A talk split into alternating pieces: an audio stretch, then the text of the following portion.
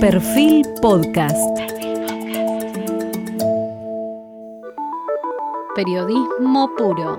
Jorge Fontevecchia en entrevista con el ministro de Gobierno porteño Jorge Macri. Hoy estamos con el flamante ministro de Gobierno de la Ciudad de Buenos Aires, el intendente también de Vicente López, Jorge Macri, y su nombramiento claramente es un símbolo de que hay un nuevo mapa, mapa político en la Argentina que no solo se detiene en las elecciones de 2021, sino desde ellas miras hacia 2023.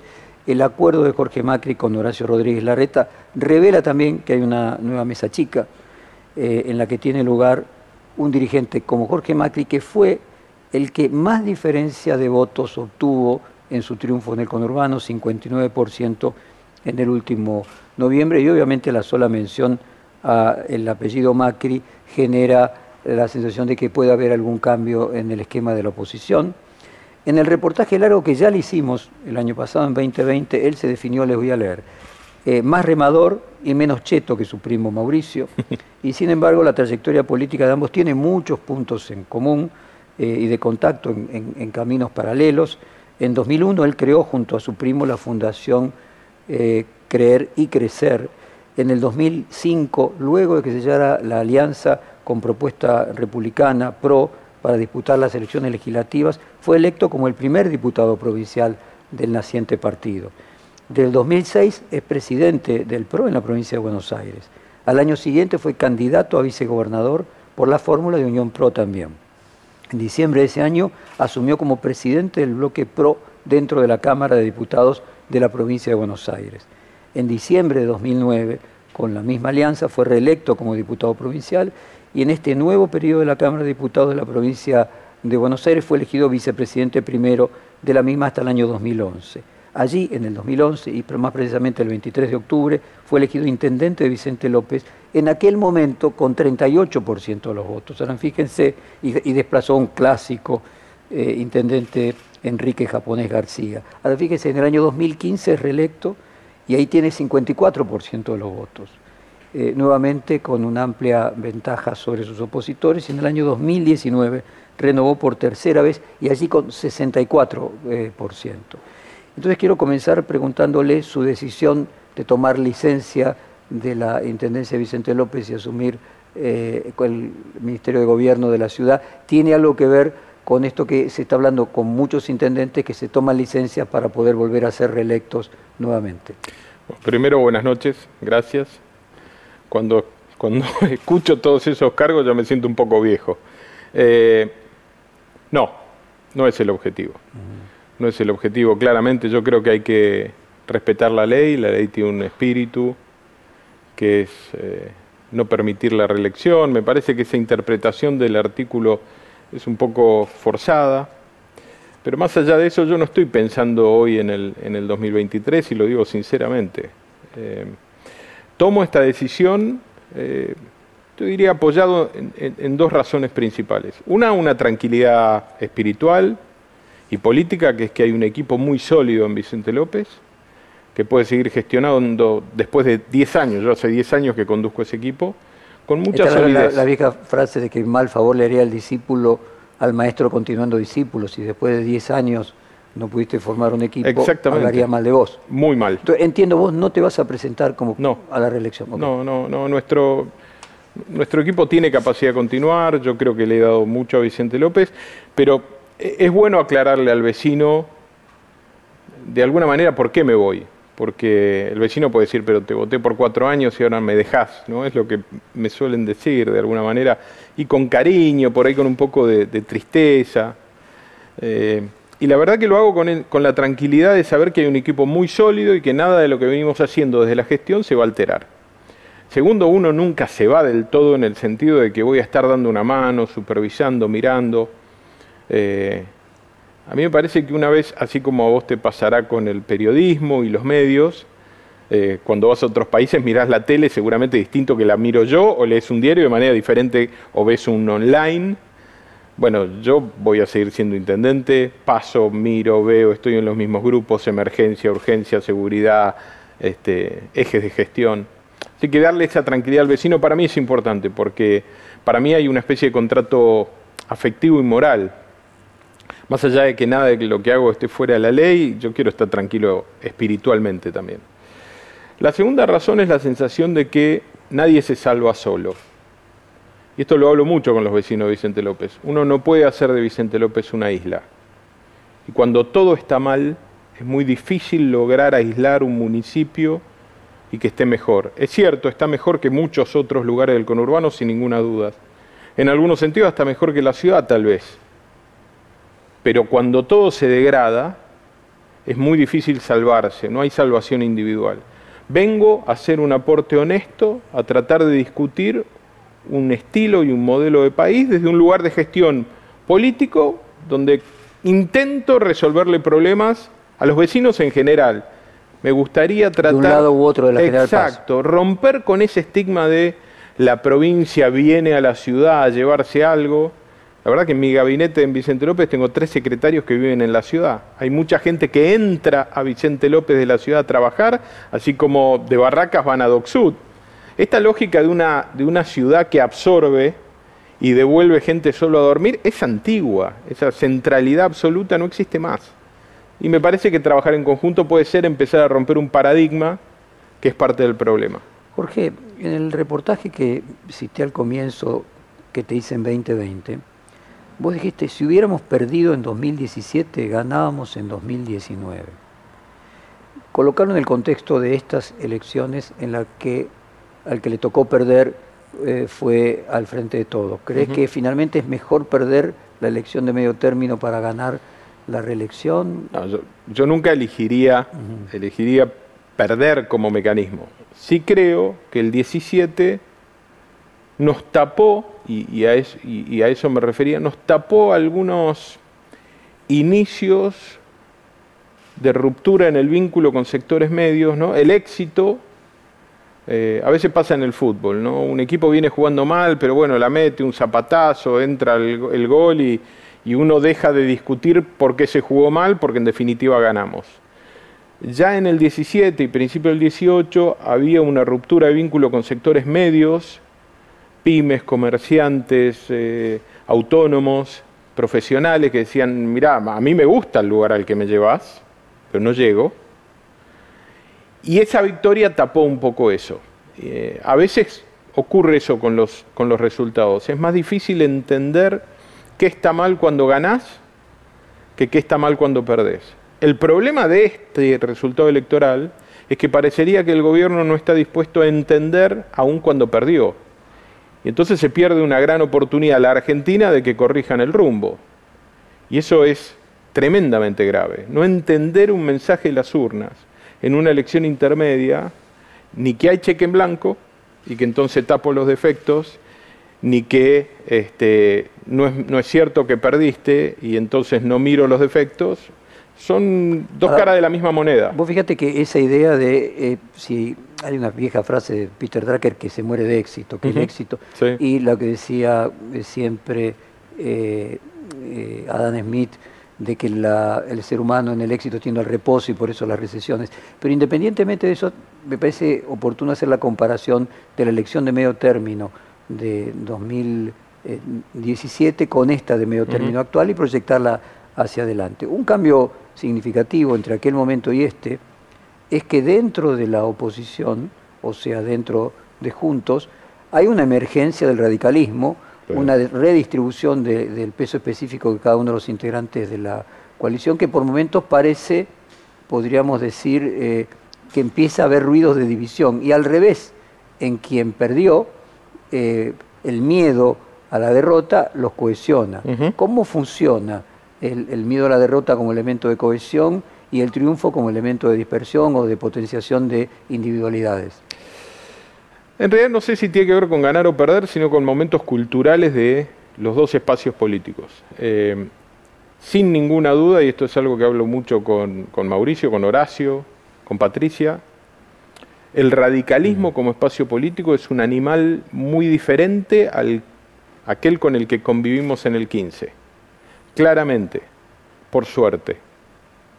Yo creo que estos seis años han dotado al radicalismo en función de sus éxitos locales, a gobernador, eh, y el paso de nuestro espacio de Juntos por el Cambio, cambiemos por las grandes ligas nacionales, provinciales, etcétera, de, una, de, un renovado espíritu de disputa de poder. Y me parece que en un partido centenario como ellos es muy bueno que eso, eh, que eso ocurra. Obviamente eso pone tensiones, pero además en el PRO también hay un cambio cultural muy relevante ya no somos más un único jefe, único líder, único proyecto, porque a todos nos convocó Mauricio Presidente. Mucho tiempo antes de que lo lograra, 11, 12 años antes de lograr ese objetivo, todos sabíamos que ese era el objetivo final que perseguíamos y todo se ordenaba detrás de eso, lo demás era todo accesorio. Hoy no, hoy hay muchos liderazgos, hay muchos proyectos, somos más parecidos a un partido político, sanamente. Entonces, todo esto pone, yo diría que más que, más que tensiones, eh, genera dolor de crecimiento. Y bienvenido, estamos pasando como espacio político de una adolescencia que nos encuentra muy jóvenes en un ejercicio muy rápido de mucho poder, a un espacio que va madurando hacia una convivencia permanente que debe ir encontrando cada vez espacios más institucionales para vincularnos, ya que no sean decisiones individuales de cada uno, y me parece que algo también importante es cómo ha ido evolucionando el, rol y la participación de la coalición cívica dentro de este espacio. Eh, hoy yo creo que la coalición también es un espacio político que además de venir a dar testimonio, a definir principios, valores y velar por ellos, entiende que la herramienta transformadora es el poder. Y esa comprensión de que necesitamos acceder al poder genera ámbitos de diálogo y de acuerdo eh, con mayor amplitud, que no tiene que ver con renunciar a principios y valores, tiene que ver con entender que es muy difícil transformar la realidad solo diciendo lo que otro debe hacer. Y eso va conformando un espacio político mucho más maduro. A eso le sumaría, con mucho más empuje en los últimos dos o tres años, eh, la llegada cada vez más relevante de sectores del peronismo que no se sienten identificados ni con el kirchnerismo ni con el pejotismo que usa imágenes pero que no defiende valores. Cuando te refieres a esos sectores del peronismo y ya colocándonos en 2023, ¿te estás refiriendo concretamente al peronismo de Córdoba y a Schiaretti?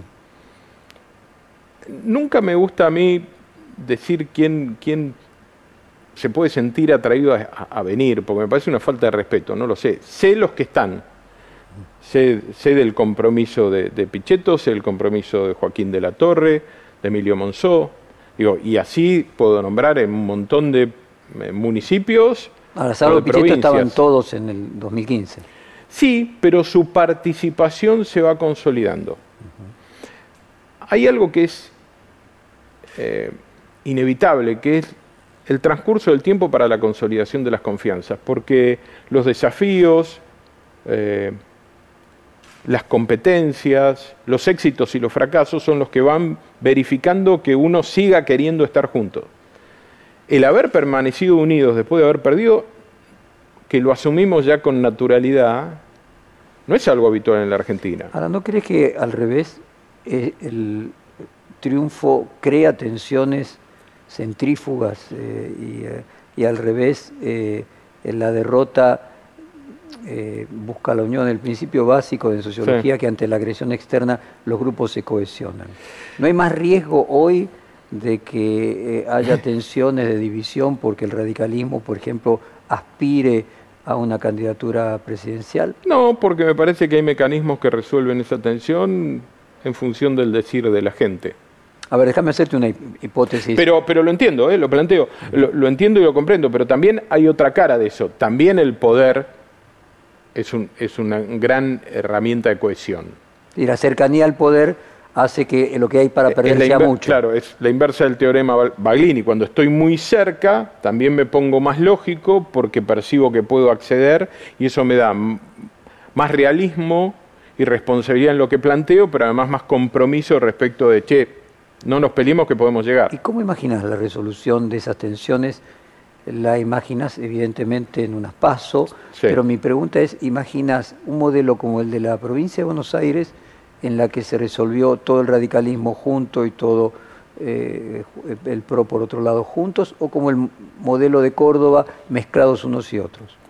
Creo que hay que hablarlo, Pero igual, ¿a vos cuál te parece que sería más útil? Tengo la percepción, no, desde la utilidad no lo sé, me parece que, eh, y es, pura percepción, me parece que vamos más a un mecanismo probablemente cruzado, donde no necesariamente sea eh, un bloque de un espacio político versus otro. Para empezar, porque es cierto, hay dos partidos con más territorialidad, y, más poder, que son la UCR y el PRO, el PRO y la UCR, pero tenés otros actores, como sectores del peronismo, la coalición cívica, ya eso plantea que no va a haber cuatro listas, ya eso plantea cruces. De hecho, en provincia de Buenos Aires es cierto, las dos figuras centrales que compitieron fueron Facundo Manes y Diego Santilli, pero Joaquín de la Torre, que si querés venía más cercano a nosotros, como parte del gobierno con María Eugenia, termina en la lista de Facundo, Emilio también, alguien que venía del equipo nuestro, termina allá, Gustavo Pose, radical, que había competido en la interna, termina en la lista de Diego. Ya ahí hay un gen de cruce que es probable que se sostenga, porque puede ser una buena manera de resolver diferencias. Cuando Facundo Manes, que recién mencionaste, dijo, la forma de la alianza del 2015 ya fue. Ahora hay que plantear otra forma de alianza, abriendo la caja de Pandora la idea de que a lo mejor el radicalismo podría aliarse no al PRO, sino aliarse ah, al peronismo no kirchnerista. Es que, bueno, yo no sé cómo, cómo cree él que eso se, va, se, se resuelve, pero si yo entiendo que el radicalismo es distinto y que el PRO ya no tiene un liderazgo único y proyecto único, está claro que la manera en la que se resolvió aquello que yo diría y lo voy a poner con mucho respeto, casi en una reunión de tres referentes nacionales muy importantes, Mauricio, Lilita y Ernesto, deciden ir a una paso que fue casi un mecanismo que justificó... Estaba claro quién iba a ganar. Exacto. Eh, eso hoy no es real.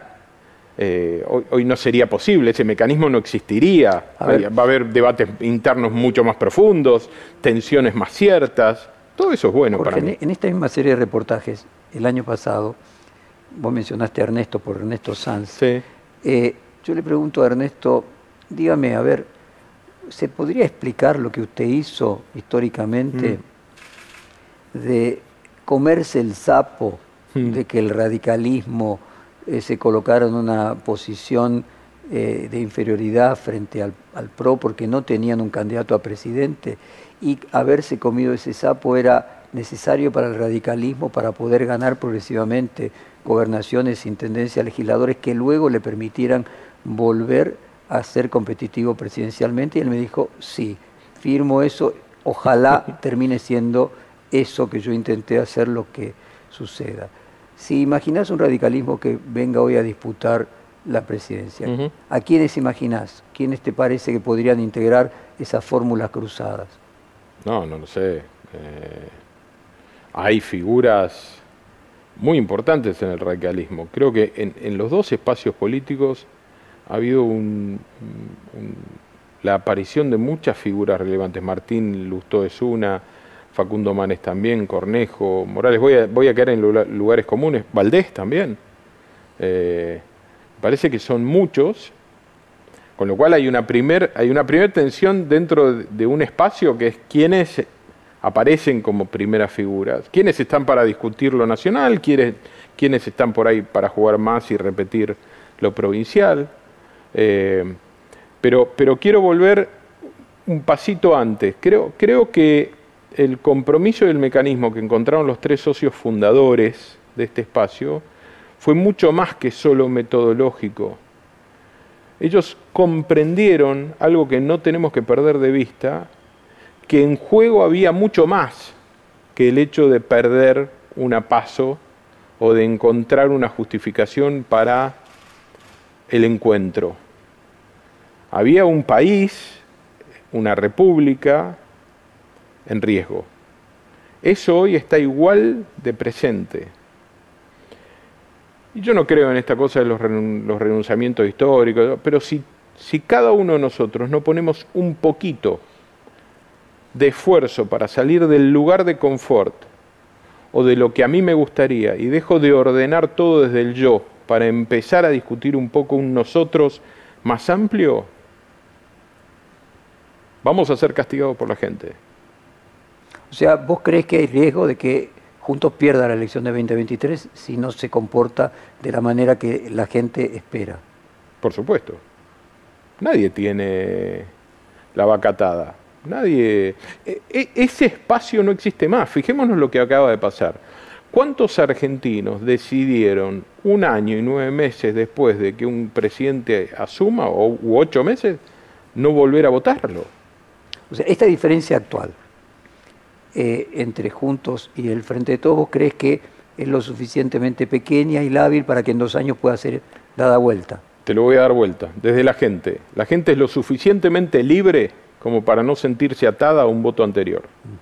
Y eso es excepcionalmente bueno. aquella idea de que no solamente juegan unos, sino juegan los otros. Vos decís eso en la medida que eh, juntos no se comporte eh, cumpliendo las expectativas que tienen quienes lo votaron, el 41% que lo vota en cualquier circunstancia.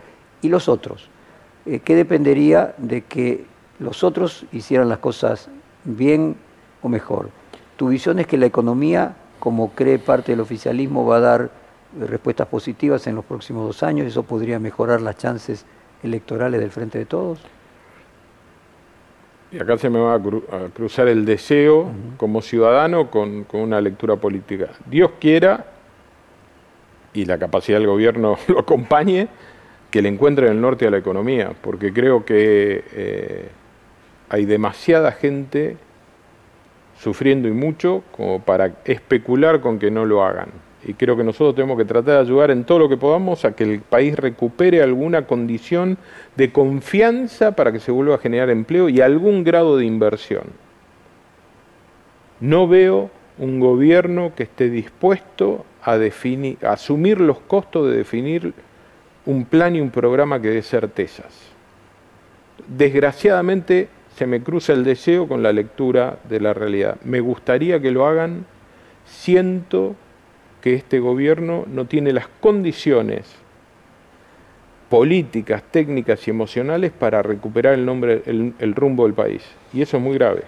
Siguiendo con esos escenarios electorales 2023, yo te decía, bueno, las tensiones de ver que hay posibilidad de eh, ser gobierno, inclusive sin el otro, eh, podían tentar al radicalismo. Yo no creo, ¿eh? en, en, sin el otro me parece ir muy lejos. No. Bueno, con otro, otro, el estilo de el último gobierno en, en, Alemania, en el cual la socialdemocracia se alió con, eh, con la democracia cristiana, es decir, los dos grandes partidos. Imagínate esa hipótesis del el peronismo no kirchnerista, no reflejado en el frente de todos, se alía con el radicalismo y crea otra, eh, otra, mayor, otra forma de mayoría. Pero independientemente de eso, lo que quería ir eran los libertarios. Sí.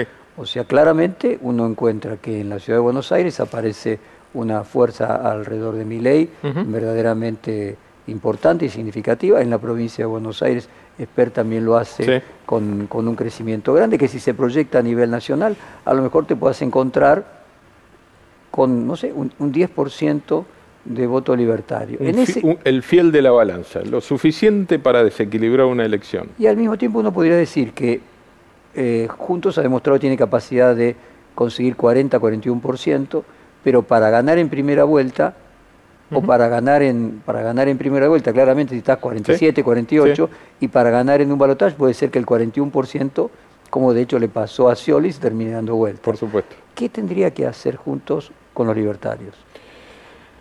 Yo siempre trato de ordenar ese pensamiento más desde la gente que desde los dirigentes. Hay algo que no hemos logrado expresar y que se expresa en esas figuras. Creo que tenemos que hacer un análisis muy profundo de cuáles son los valores, los sueños, los deseos, las expectativas de una porción relevante de la sociedad que claramente no es kirchnerista, pero que decidió no votarnos. Y no es que nunca nos votó. Ahí hay gente que nos ha votado. Probablemente algunos en el balotage final de Mauricio, o sea, después de tres vueltas pero otros seguramente en la elección anterior de la ciudad de Buenos Aires. Es solo un fenómeno de una elección intermedia donde la gente, digamos, toma un poquito más de distancia y quiere expresar algún matiz con quienes gobiernan, o hay una distancia mayor respecto de nosotros y la gente nos está mirando como, bueno, a vos te empiezo a dejar y veo esto como una alternativa. Es un desafío entender ese fenómeno. Claramente, a mí siempre me preocupa cuando un espacio político que gobierna no logra contentar, entusiasmar eh, a por lo menos la mitad más uno de las personas que viven en el lugar en el que entre el 41 y el 47 o el 51 en un balotaje, ¿tiene que venir de los libertarios o tiene que venir de gente que vota al frente de todos y que pueda no estar satisfecha con, con su voto de 2019? Puede venir de ambos lugares. Yo creo que la gente, así como eh, hablábamos antes, Jorge, de que la gente hoy vota con más libertad y puede cambiar de acá para allá, eh, creo que también hay gente que, que, puede votar hoy eh, a mi ley y que tal vez hace algunos años votó al frente de todos. Digo, un salto todavía que parecería mucho más extremo. Eh, ¿Por qué? Porque lo percibió así, porque lo sintió en este momento, porque se enojó y porque quiere algo. O sea, vos ves algo lábil, sí, totalmente como un electorado líquido. Sí, hay, ¿Y, a qué atribuís la mejora, y especialmente la provincia de Buenos Aires, que es un lugar que vos conocés bien, entre las PASO y las elecciones de noviembre del oficialismo? A la participación activa de los intendentes. No en una mirada oscura que a veces se le atribuyen de aparato, de esa cosa de sino la puesta en juego de su, de su imagen. Yo lo hice. Yo lo, hice en la elección. O sea, si vos venías a Vicente López, ibas a ver el equipo de Jorge. Y yo pedía el voto para el equipo de Jorge. es mi equipo. Y yo decía, eh, Facundo y Diego son mi equipo y mis concejales son mi equipo y te pido que me acompañes y me votes. Ibas al Almirante Brown y veías votar al equipo de Mariano, ibas a Esteban Echeverría y votar al equipo de Fernando por Cascallares o Grey. Digo, salieron a jugar activamente sus imágenes. Y eso tiene un valor, el vínculo de la gente con los intendentes, que a veces se lo tiñe como de, poca valía o de cierto grado de oscurantismo, es cada vez más potente. ¿Por qué? Porque estamos, porque resolvemos, no porque somos el primer mostrador. esa figura del primer mostrador me da medio escasa.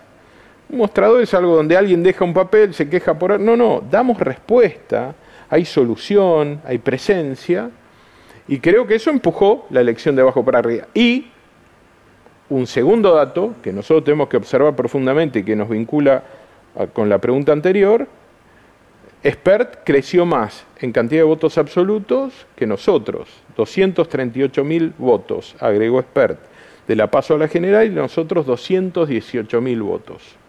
Algo no logramos, de nuevo, representar, expresar, que tampoco sé si es simplemente, si se simplifica en el fenómeno de invitar a un experto a ser parte, porque tal vez el elector que ve eso dice, yo no lo acompaño. Digo, esta cosa de que el elector acompaña al, al, dirigente, al candidato, es un error que ya cometió Francisco de Narváez, yo creo en una de las expresiones más concretas, en el 2011 cuando imaginó que el éxito del 2009 le permitía ir a cualquier lado y se juntó con Alfonsín y pasó sin pena ni gloria.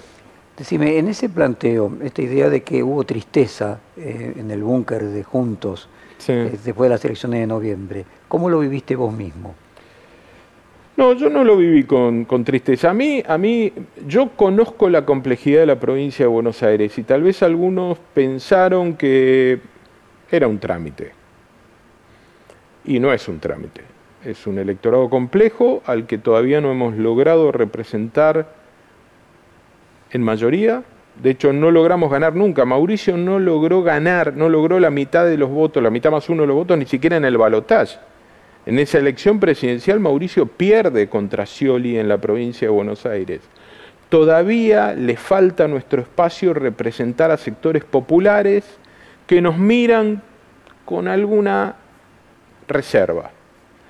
Y eso solo lo cura el tiempo. En mi experiencia en Vicente López hay circuitos como Martel y Florida Oeste, sectores de Munro, que tres elecciones o cuatro me llevó a romper ese prejuicio, esa distancia, esa diferencia. Por eso a mí lo que más me duele de haber perdido la elección en el 19, sin duda es la interrupción, si se quiere, de algunos planes, propuestas, lo fáctico, pero me duele más desde el punto de vista sociológico la interrupción del vínculo. porque en la política lo vincular es relevante. La construcción, y en eso el peronismo nos lleva Años. mucho. ¿Y cuál, y cuál es tu propio proyecto en la provincia de Buenos Aires? Obviamente, cuando vos decís que salís de, de Vicente López, no te vas a presentar, estás más comprometido en algo que trasciende la geografía Sí. de tu municipio. Esto puede tener una explicación de orden nacional o provincial. ¿Cuál sería tu expectativa qué- y tu preferencia? Yo hice un planteo en el PRO y en Juntos por el Cambio, que es que tenemos que asumir el compromiso de no hablar de candidaturas durante un año. Así que no voy a plantear la mía. Sí te voy a decir que tengo un compromiso político muy grande con la provincia de Buenos Aires. Y no arranca desde el yo. Puede tener distintas expresiones de quien lo encarne, pero que requiere el compromiso de gente que la entienda, de un equipo que llegue comprendiendo las realidades de una provincia muy diversa eh, y preparada. No, se puede llegar a la provincia de Buenos Aires a leer la botonera cuando uno asumió. Eh, y creo que el trabajo de todos nosotros, incluido Diego Santilli, es trabajar en ese camino. Con la UCR, con la coalición, aunque terminemos compitiendo y disputando internamente, pero con algunos acuerdos básicos respecto de cuál es el marco en el que tenemos que trabajar en la provincia de Buenos Aires. Un ejemplo. El gobierno nacional, en el gobierno de Mauricio, hizo una inversión muy importante en la ruta 8. Yo la hubiera hecho en la ruta 3, porque es la columna vertebral productiva de la provincia de Buenos Aires, probablemente la ruta más relevante e importante. ¿Qué faltó? Alguien de este lado de la provincia que levante la mano y diga, no, no, porque la gestión te, te obliga a eso, no a definir todo lo que querés hacer, sino A seleccionar. prioridades. ¿Por dónde empiezo? Nos faltó esa contraparte y eso es plan, es propuesta, pero es acuerdos. Porque no es un iluminado que levante la mano, es toda la fuerza que integramos la provincia de Buenos Aires empezaríamos por acá. Bárbaro. Ahora, vos decís, yo no quiero ser el, el primero en contradecir lo mismo que propongo, Sí. de hablar de las candidaturas dentro de Juntos. Pero hablemos de quiénes podrían ser los eventuales contendientes. ¿Te imaginas a Kisilov candidato a la reelección como gobernador o te lo imaginas a Kisilov candidato a senador y el candidato a gobernador Máximo Kirchner? Qué buena pregunta. No veo un gobernador que esté disfrutando del rol. Con lo cual, no me lo imagino reeligiendo. Pero es pura percepción. ¿Quién de ellos puede ser? Eh, habrá que ver. ¿Va a tener el kirchnerismo la fortaleza suficiente para, des- para terminar de desplazar con tanta vehemencia a- al pejotismo, al- al- al- a los peronistas que quedan dentro de ese espacio? Eh, O sea, ¿Van a poder seguir que pueda- que- evitando, sí, Que pueda ser Incerralde, concretamente. por ejemplo, u otro intendente, algo que sea más representativo de esto que se notó en la elección, que es mm, los intendentes la gente los quiere o nos quiere. En ese sentido, lo que vos ves, a ver si comprendo, es también un proceso de pérdida de peso específico del kirchnerismo. Sí. ¿Y crees que eso ya se produjo en estas elecciones de 2021 y que cierto crecimiento eh, relativo a Alberto Fernández es resultado de eso?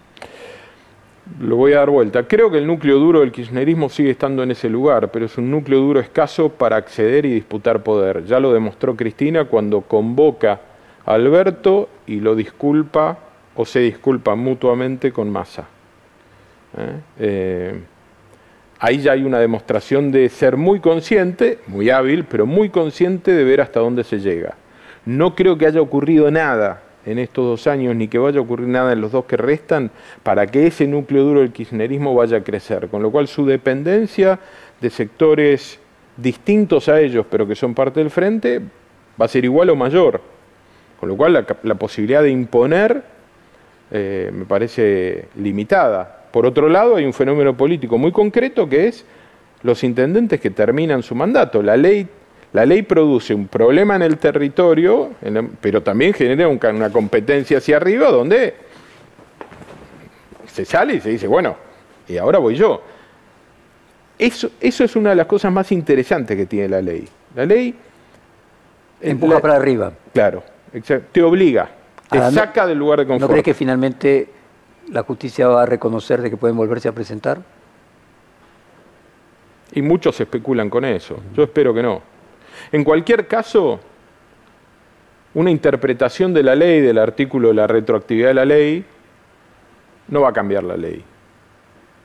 Entonces ya no somos más Highlander el inmortal. Pues sí, no la cambiará para 2027. Claro, pero eso va a provocar que haya algunos que inclusive decían salir antes porque siempre es mejor irte cuando todavía te puedes quedar.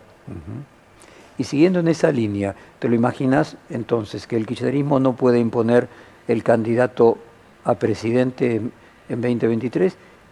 Y supongo que te es más fácil hablar de las candidaturas no de tu partido. ¿Qué imaginas que Alberto Fernández sería eh, quien más posibilidades tiene de ser candidato a ser reelecto? Sergio Massa, que mencionaste antes, un gobernador. Yo sinceramente creo que nosotros tenemos eh, una chance importante de, recuperar el gobierno nacional. Creo que hay muy pocas chances de que el kirchnerismo se reinvente en alguna figura. Eh, y lo digo con dolor porque eso supone que este gobierno siga sin rumbo probablemente, sin encontrarle el agujero al mate. Pero en, ese, en esa hipótesis, ¿y qué un candidato a presidente tendrían que tener? ¿Quién imaginas que podría ser en ese contexto, inclusive? No sé. ¿Quién quiere ser candidato para perder? alguien va a tener que serlo. Alguien va a tener que ser. En ese caso sería más loco que, fuera. La culpa. No, digo, en ese caso sería más loco que fuera quien es presidente. Claro, a quien le echan la culpa. Vos no trajiste hasta acá, se te cargo de la derrota.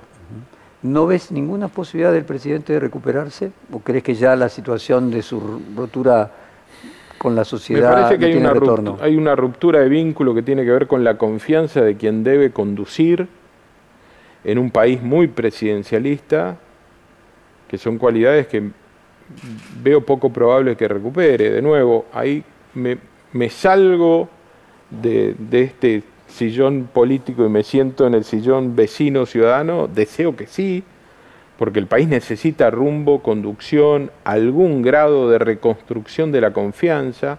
Hay algo que dijo el otro día Carreo que me pareció muy interesante, Mauricio lo rescató también, que tiene que ver que eh, cómo eh, el contrato moral es relevante y es central en la reconstrucción de confianza y sin esa confianza y sin ese contrato no hay inversión. Me parece que el contrato moral en, el, universo del planteo de gobierno del kirchnerismo no era muy relevante, pero sí el mando. A ver, Jorge. y quedaron sin esa herramienta. Vos, vos planteás un proceso, podríamos decir, de autocanibalización del kirchnerismo, una jibarización, se va convirtiendo en algo más pequeño, eh, y un crecimiento dentro de lo que sería el Frente de Todos del peronismo tradicional, eh, lo que es un partido político tradicional, el territorio, aquellos que tienen territorio, aquellos que tienen eh, credenciales acumulados a lo largo del tiempo. En ese contexto, uno podría decir que la polarización que se estableció entre, por un lado, Cristina Kirchner y como contracara Mauricio Macri, como significante del opuesto del otro, se tendería a reducir. O sea, ¿vos imaginas un país menos polarizado en 2023? No. ¿Y vos imaginás que en esa reducción del temor, podríamos decir, que a cierta parte del electorado le produce la figura de Cristina Kirchner, no va a opacar a, Mauricio Macri? O lo pone en valor en función de lo que es el fracaso de este gobierno. El tiempo dirá. Es, es difícil saber dónde la sociedad va a, a, posicionarlo a Mauricio. En cualquier caso, me gusta mucho más hablar de Mauricio Macri respecto de nosotros. Creo que tiene un rol relevante. Tenemos la suerte de contar con un expresidente absolutamente lúcido, muy comprometido, que juega una, una liga distinta a todos los demás, porque pasó por ahí, y con muchas ganas de ayudar. Yo veo un Mauricio Macri en una postura de mentor, de ayuda, muy consciente del momento histórico eh, y no tan pendiente de qué, de qué lugar tiene en, lo que viene, sino cómo cuida este espacio nuestro. Yo he, convivido con él y, el resto de los, de los referentes son parte de la mesa de Juntos por el Cambio y su reflexión siempre tiene que ver con esto. No perdamos de vista la tarea que tenemos, lo que la gente espera de nosotros y lo relevante que es la unidad. Eh, ¿Dónde lo va a poner la gente en el tiempo? Yo creo que va, va a haber una revalorización de su paso por el gobierno. ¿Qué va a decidir hacer él con eso? No lo sé.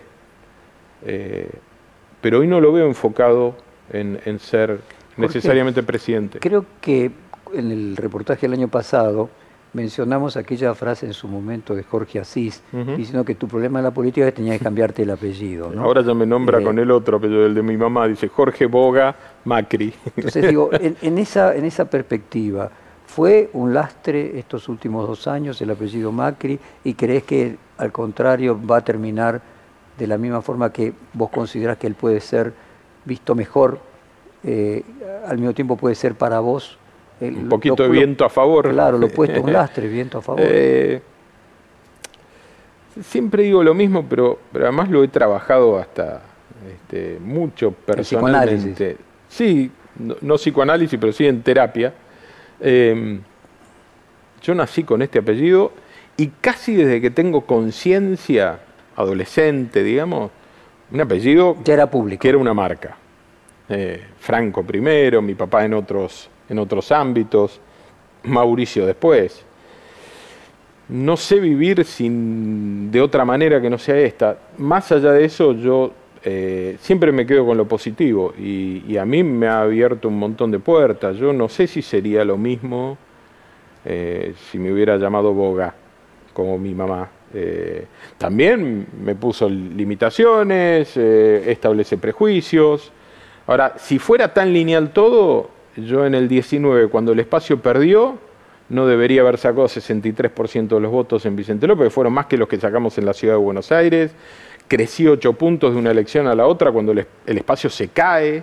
La provincia perdimos 15 puntos y yo agregué 8. ¿Qué quiero decir con esto? Y supongo que cuando me conocen se establece un vínculo de otro lugar. El que no me conoce arrancará pensándome desde un lugar diferente ahí es, toda responsabilidad mía. Pero fíjate, vos mencionás eh, el éxito que vos tuviste en Vicente López. Mencionaste antes que había ganado más votos entre las elecciones y las pasos Esper que juntos. Eh, y en su momento yo recuerdo que vos habías dicho que a tu juicio Vidal tenía que ser candidata en la, en la provincia y no en la ciudad. Hoy en retrospectiva, viendo los resultados y viendo que en la ciudad también estuvo por debajo del 50%. ¿Crees que tenías razón y que fue un error? Es difícil saberlo porque no, no, hay, no hay contraprueba. Esto no es un, examen de, laboratorio donde decís, bueno... Pero vos creías eso sin examen hace un año. Sí, creía eso porque me parecía el camino natural. Eh, planteé una discusión interna que se hizo pública respecto de las candidaturas. Pero yo soy de los que cree que uno no tiene una verdad revelada. Yo defiendo mis posturas con una pasión absoluta. Y también doy vuelta a la página una vez que se agota esa discusión y trabajo con absoluta convicción. De hecho, Vicente López es el municipio que más diferencia en cantidad de votos le aportó a la victoria de Diego. Y ganamos la PASO, la primera sección electoral le ganó al radicalismo, fuimos la única sección que disputó senadores que le ganó al radicalismo de Manes fue la primera sección electoral, con un candidato mío que encabezaba y con Vicente López haciendo una gran diferencia. Con lo cual, yo creo que uno disputa ideas con mucha convicción, pero no necesariamente tiene toda la sabiduría. y hubo otros que pensaban distinto, y bueno. Contame tu relación. No salió mal tampoco, ¿eh? porque ganamos, que no es poca cosa en provincia. Contame tu relación con Horacio Rodríguez Larreta. ¿Qué significa esto de ser ministro de gobierno de él? y te pido con la mayor libertad posible proyectar la imagen de él hacia 2023, si crees que tiene que ser el candidato a presidente, si que vos estés como ministro de gobierno de él, implica de alguna manera que crees que es lo mejor para juntos. primero, ¿dónde nace esta vocación de trabajar más cerca con Horacio? En el conflicto de las candidaturas. Yo creo que cuando uno disputa con mucha honestidad, con mucha convicción, ideas, y con mucha tensión, pueden pasar dos cosas. O te peleas o consolidas la relación. A nosotros nos, pasó eso. A Horacio lo conozco del 2012 y los dos nos respetamos en la prepotencia del trabajo. Somos grandes trabajadores los dos y siempre lo decimos uno del otro. Nos apasiona la gestión, nos gusta la política, no la entendemos la política como un fenómeno abstracto, sino siempre vinculado a la transformación de realidades. Pero algo pasó en estos últimos cuatro meses que nos confiamos mucho más. Probablemente porque tuvimos siete u ocho reuniones tratando de buscar acuerdos. Primero yo tratando de convencerlo a él, él a mí, y después viendo cómo lo hacíamos bien, una vez que nos pusimos de acuerdo, donde nada se filtró, nada fue público. Y en este mundo donde el chivo, el off es tan habitual, eso es de un valor alto. Entonces nos consolidamos en esa relación.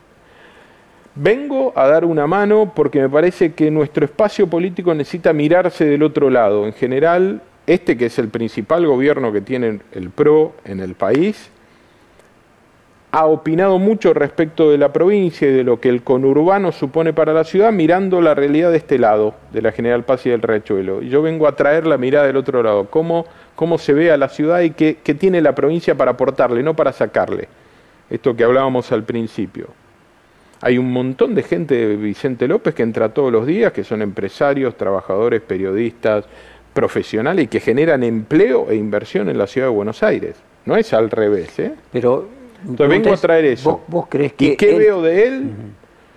Es uno de las tres figuras probablemente más relevantes de nuestro espacio político, con vocación, que la ha manifestado, eh, y con ganas de seguir creciendo, como lo puede tener Patricia, como la ha manifestado de alguna manera María Eugenia, como uno nunca debe descartar a un Mauricio, digo, pero él tiene esa vocación. ¿Me convocó a eso? No, no me convocó a trabajar por una candidatura presidencial, me convocó a ser mejor jefe de gobierno y a comprender más qué es lo que pasa con la provincia. Podríamos decir de que hay una capacidad de convertir como en el judo la fuerza del adversario en parte porque lo que hizo con vos también lo hizo eh, en su momento con Lustó, por ejemplo, que una de las características de la reta es convertir eh, a adversarios. El arte de la guerra dice que el verdadero general eh, suma al oponente. O tal vez encontrar puntos de acuerdo y tirar juntos. No sé si uno le gana al otro yo tengo e, esa lectura, una de las diferencias que tengo con Kisilov es esa lógica de pensar que cuando hay dos puntos de vista, uno tiene razón, el otro está equivocado, uno gana y el otro pierde. Yo creo mucho en la lógica de que de dos posturas distintas surge una tercera superadora. Una síntesis. Y creo que esa síntesis es la que estamos logrando con Horacio, entendiendo que él tiene un rol mucho más relevante a nivel nacional que el mío, pero encontramos síntesis. Mencionaste a Vidal, a Bullrich y que nunca hay que descartar a Mauricio Macri. Eh, si vos tuvieras que asignar eh, una escala de posibilidades de que pueda ser candidato a presidente en 2023, primero que él lo desee, ¿qué dirías? ¿De quién? De Mauricio Macri. De nuevo vuelvo al, inicio, eh, no lo veo enfocado en esa tarea, con lo cual lo veo más en, en la voluntad de que Juntos por el Cambio vuelva a ser gobierno y de ser posible que sea alguien del PRO, porque por algo somos parte de una fuerza política, porque consideramos... te lo pongo en estos términos. Emilio Monzó, en esta misma serie de reportajes, decía que Macri puede hacer que Horacio Rodríguez Larreta no sea presidente, pero no puede ser el presidente porque perdería en un balotaje. Eh, el mismo síndrome de Cristina Kirchner, mm. aquella idea de que con él no alcanza, y, pero sin él tampoco se puede.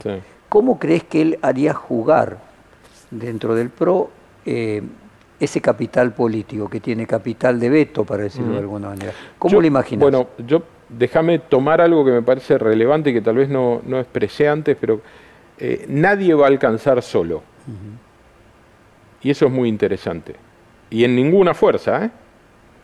Ni dentro de la UCR, ni dentro del PRO, ni de los peronistas que son parte de nuestro espacio, ni de la coalición. Ninguno es síntesis de cada uno de esos espacios y además ninguno de esos espacios puede sin el otro.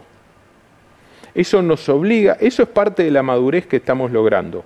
Entender que no hay un iluminado solo, único, elegido, sea más o menos iluminado, sea más o menos elegido, pero no hay, no hay alguien que sea síntesis del todo.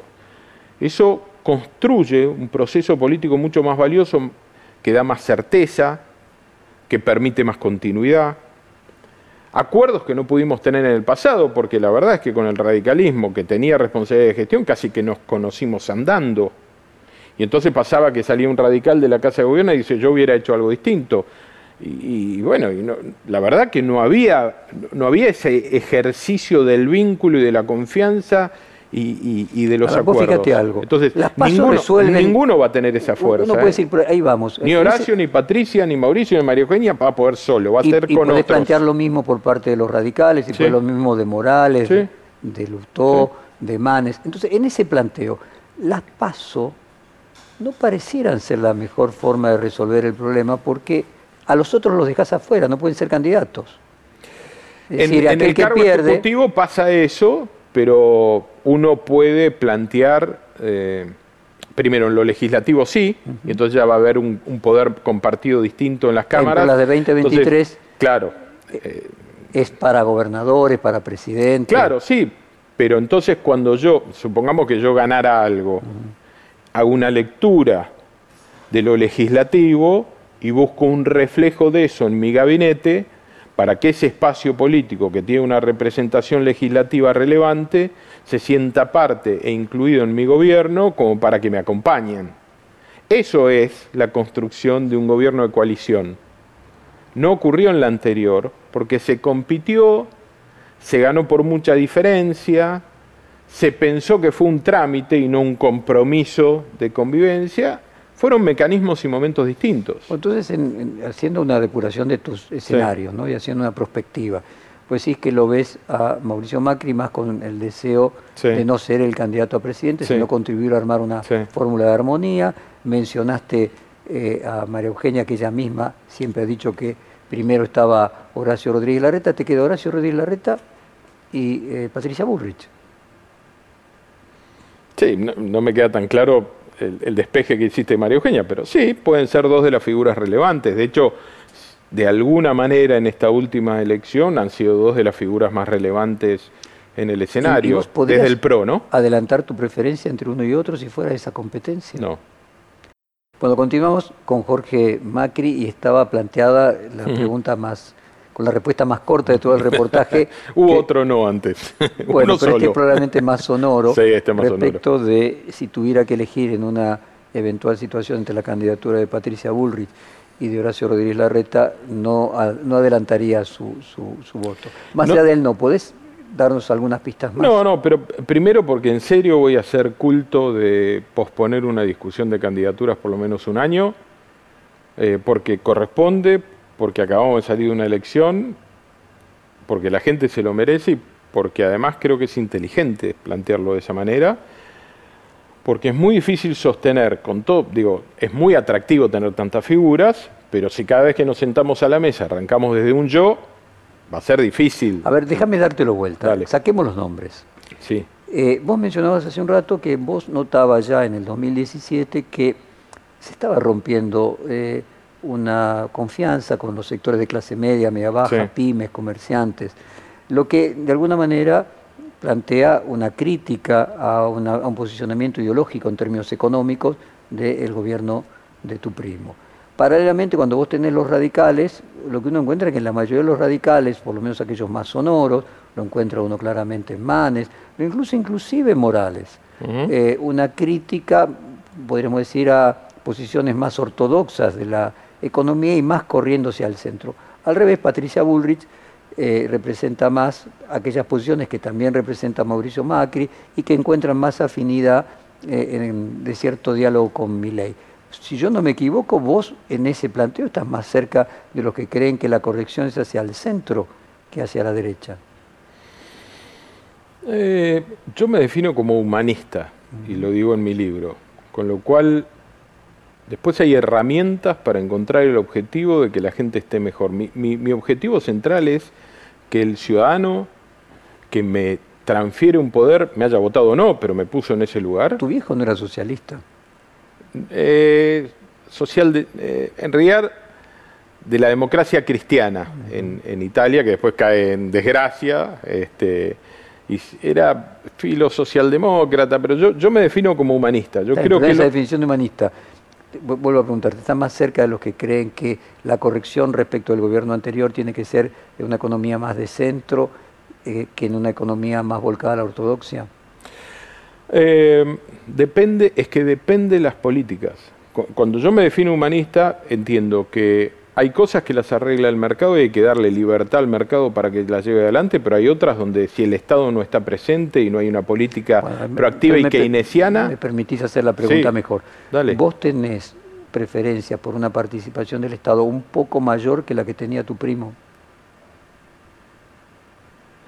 Eh, no. No.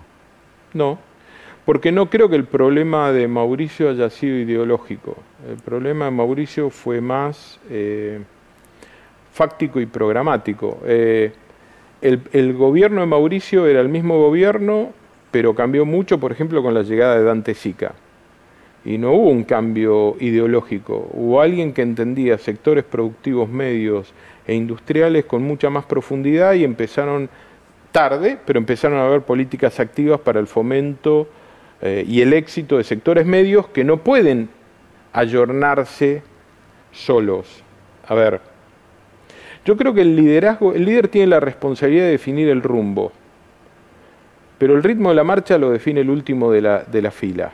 Es una frase de origen africano que a mí me gusta mucho y define ese equilibrio complejo entre saber a dónde voy y lograr hacerlo. En general el éxito en el mundo no está en a dónde quiero ir, sino cómo construyo ese camino. Yo creo que le pedimos mucho esfuerzo a algunos sectores que coincidían en el país al que querían llegar, pero con mucha honestidad nos dijeron, no llego. No es que no creían en que es cierto, las tarifas no te las puedo regalar, en que el esfuerzo hay que hacerlo, en que eh, la, la, competitividad requiere de un esfuerzo grande. Sí, lo entendían, pero el tiempo, el esfuerzo y la curva... A ver si lo puedo sintetizar de esta manera. A ver, si lo haces mejor que yo. En el 2017, eh, vos haces una crítica respecto de esto, de que no se estaba teniendo en cuenta de que mucha gente no podía seguir la marcha. Ahora, cuando se le pregunta a Mauricio Macri qué haría si es reelecto, él dijo lo mismo más rápido. Entonces, mi pregunta es, a tu juicio, lo que habría que hacerlo es más despacio. No, porque, eh, a ver, si querés, en una simplificación muy grande, sí, lo que él plantea... No, porque ese despacio es una cuestión de grado, no quiero decir que... No, no, lo estoy planteando simplemente es un como un desvalor. de esfuerzo, estoy planteando de un, grado de gradualismo diferente. Es que algunas cosas creo que por no haber tenido poder en las cámaras no las pudimos emprender con más velocidad. Y ahí sí, Mauricio se refiere a algunas transformaciones que hay que hacer para que eh, el peso del Estado sobre los privados sea menor. Nosotros tenemos que discutir seriamente lo laboral, que yo creo que no tiene que ver con una reforma laboral de los derechos que los trabajadores ya tuvieron, sino de cómo de acá para adelante la relación es distinta. Porque el mercado laboral ha cambiado, porque la flexibilidad, a ver, lo sabemos todos, pero vale la pena decirlo, hace 15 años en un currículum decir que alguien había estado 30 años en una misma empresa era un valor. Hoy ya no. Hoy la flexibilidad, la rotación, las experiencias, la posibilidad de entrar y salir de, distintos mercados laborales son un atributo. Entonces, no puede servir el mismo contrato laboral. Ahora, ¿tenemos que cambiar para atrás? Creo que no. Creo que el modelo, por ejemplo, de, que tiene la construcción de un seguro, eh, un autoseguro de retiro, funcionaría mucho mejor como reflejo de esta realidad mucho más dinámica de empleo, sin quitarle derecho a nadie, porque lo que pasa es que no pone la carga sobre el juicio de despido y sobre la industria del despido. Eh, la presión impositiva. Eh, me parece que esas, ahí nos faltó, pero no nos faltó decisión, nos faltaron herramientas, nos faltó presencia en la Cámara. Vamos a llegar con una, una realidad muy distinta y confianzas intraespacio más sólidas para emprender esas transformaciones. Entonces ahí hay que ser más agresivo. En aspectos que tienen que ver con el no haber podido avanzar seriamente con la, con, la reforma eh, eh, procesal penal y que, por ejemplo, una condena firme ya se defina en una primera instancia para delitos graves y, y la repetición ocurre con el, con el delincuente detenido, como pasa en otros países, hay que hacerlo rápido, porque tenemos que dar un mensaje eh, en serio. Ahora, eso no quiere decir que le tenga que pedir esfuerzo más rápido a la clase media que lo que se los pedía en el pasado. Yo creo que fuimos muy generosos con minorías muy quejosas desde lo social y le pedimos un gran esfuerzo de transformación a una clase media que creía en lo que hacíamos pero que no aguantó. Entonces, ahí repartimos más la carga. Entonces, ahí fuimos, ahí le pusimos una pendiente muy exigente eh, al, al privado, al emprendedor, al profesional independiente, a la pyme.